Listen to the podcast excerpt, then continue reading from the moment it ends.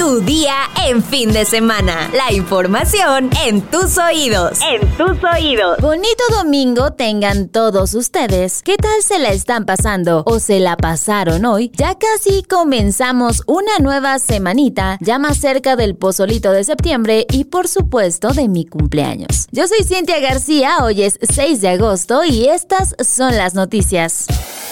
Estados. El gobernador de San Luis Potosí, Ricardo Gallardo, informó sobre la detención de Fernando Medina, el sujeto que golpeó a un empleado de un subway. El video viralizado muestra la brutal golpiza que proporcionó un hombre identificado como Fernando Medina a un empleado menor de edad en un subway en San Luis Potosí el pasado 31 de julio, solo porque le pidió esperar su turno en la fila. Testigos narraron que cuando el joven de 15 años le solicitó al agresor que se formara para ser atendido, esta petición no fue bien recibida por el hombre. El sujeto ingresó a un área del inmueble del restaurante buscando a su víctima y le soltó un violento golpe con la mano izquierda. A este le siguieron al menos 10 golpes más, ante la vista de sus compañeros quienes no intervinieron. Fernando Medina, apodado el tiburón, fue identificado por internautas como el dueño de un negocio de autopartes. Además, compartieron fotos del agresor en los gimnasios donde da clases y se especulaba que aparentemente es licenciado en Derecho. Sin embargo, esto no ha sido comprobado. Ahora Fernando enfrentará cargos de agresión con agravantes porque Santiago es menor de edad. Además, el agresor es experto en artes marciales, en tanto su víctima salió del hospital y se recupera en su casa. En una entrevista a un medio nacional, aseguró que nunca se imaginó que este sujeto lo golpearía.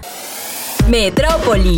Luego de que el pasado 3 de agosto un hombre arrojara a una joven a las vías del metro Hidalgo y posteriormente se aventara, recientemente salió a la luz el último mensaje que presuntamente dejó el agresor. De acuerdo con fuentes judiciales, se trata de Luis Arturo Zúñiga Ruiz, de 27 años de edad, quien presuntamente actuó de manera aislada y no conocía a la víctima. Este sujeto dejó su domicilio y posteó un mensaje en redes sociales donde escribió: Es el fin ya no pude aguantar más. En serio lo intenté. Sus familiares no quisieron hablar mucho al respecto. Sin embargo, aseguraron que Luis atravesó un cuadro severo de depresión y que ellos intentaron comunicarse con él cuando salió de su casa con la intención de suicidarse debido a que se sentía juzgado por sus decisiones. Finalmente dijeron que la acción de Luis al aventar a Celia a las vías fue un accidente y descartan que tuviera una relación con la joven. El cadáver del joven fue reconocido por su hermano y su tío y posteriormente entregado la noche del pasado 4 de agosto. La información consultada refiere que el resultado de la necropsia fue un traumatismo múltiple producto del impacto con el convoy.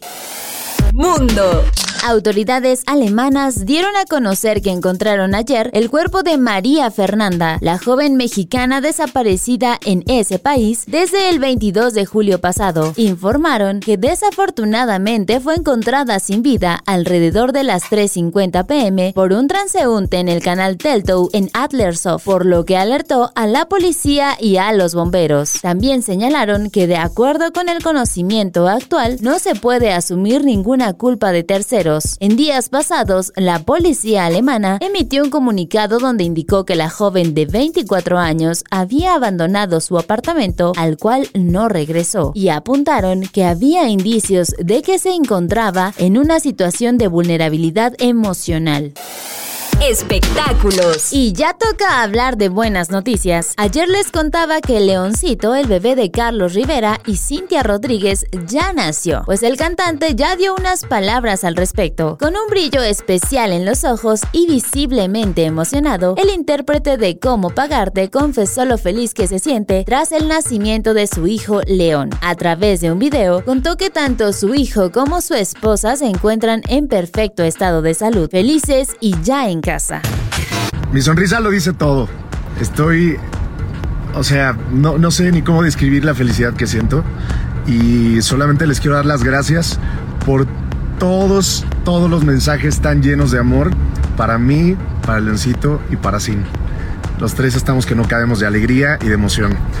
Ya están en casa, ya están bien, están felices La pareja, que suma nueve años juntos y uno de casados, tuvieron este hijo a través de un embarazo in vitro. Así lo reveló la exconductora de Venga la Alegría, quien a diferencia de su relación con Carlos, que la mantuvo casi en secreto, compartió con sus fans la evolución de su embarazo desde que dieron la feliz noticia en marzo.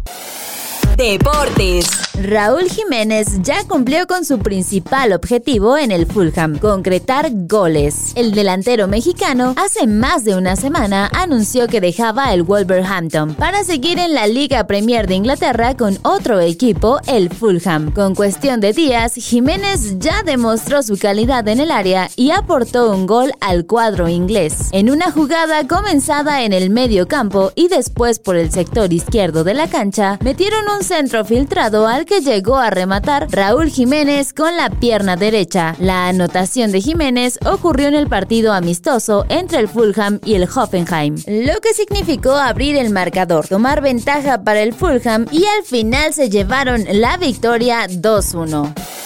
Destinos.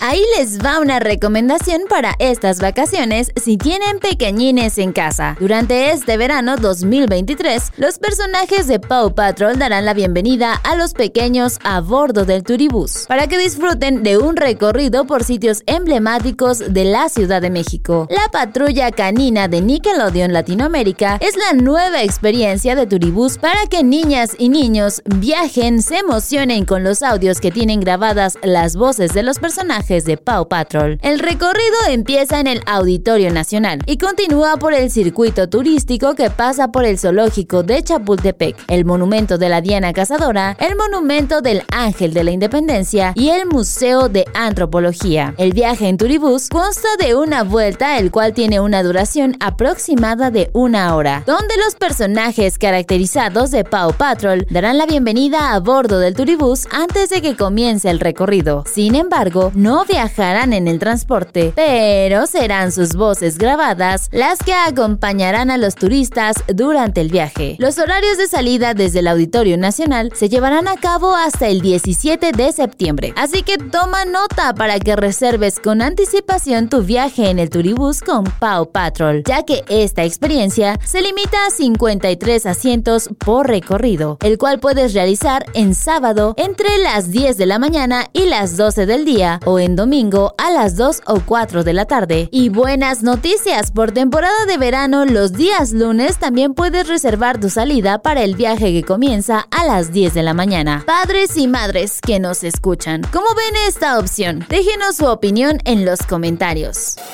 ¿Cómo saber si una cerveza tiene defecto? Descúbrelo en la sección menú en eluniversal.com.mx. Y ahora sí, vámonos a tu sección, mi sección, nuestra sección favorita, los comentarios. Roy Sánchez Malagón nos comenta, hola Cintia, qué bueno que vas a estar todos los días hasta que Anónimo regrese. Pues todos los días, pues no. Seremos mi compañera Karen Vázquez y yo las encargadas de en este espacio esta semana. Sara Magali nos dice, saludos desde Ciudad de México, me encanta tu día con el Universal. Muchas gracias, Sara. Te enviamos muchos saludos y nos alegra escuchar que te gusta este podcast. Lo hacemos con mucho cariño para ustedes. También Isra Vázquez escribió: Pensé que ibas a decir su nombre. Seguimos a la expectativa de quién es el locutor misterioso. Saludos desde San Luis Potosí. No, no, no, no, no. Eso seguirá siendo un misterio. Saludos hasta San Luis Potosí. Y finalmente Vico nos dice: Mucho gusto de escucharte, Cintia. Gracias por mantenernos informados en fin de semana. Muchas gracias Vico y muchas gracias a todos por sus comentarios. También a Oscar Cañas, quien es nuestro postproductor en tu día en fin de semana con El Universal. Y bueno, bueno, por hoy ya estás informado, pero sigue todas las redes de El Universal para estar actualizado. No te olvides de compartir este podcast y mañana sigue informado en tu día con El Universal.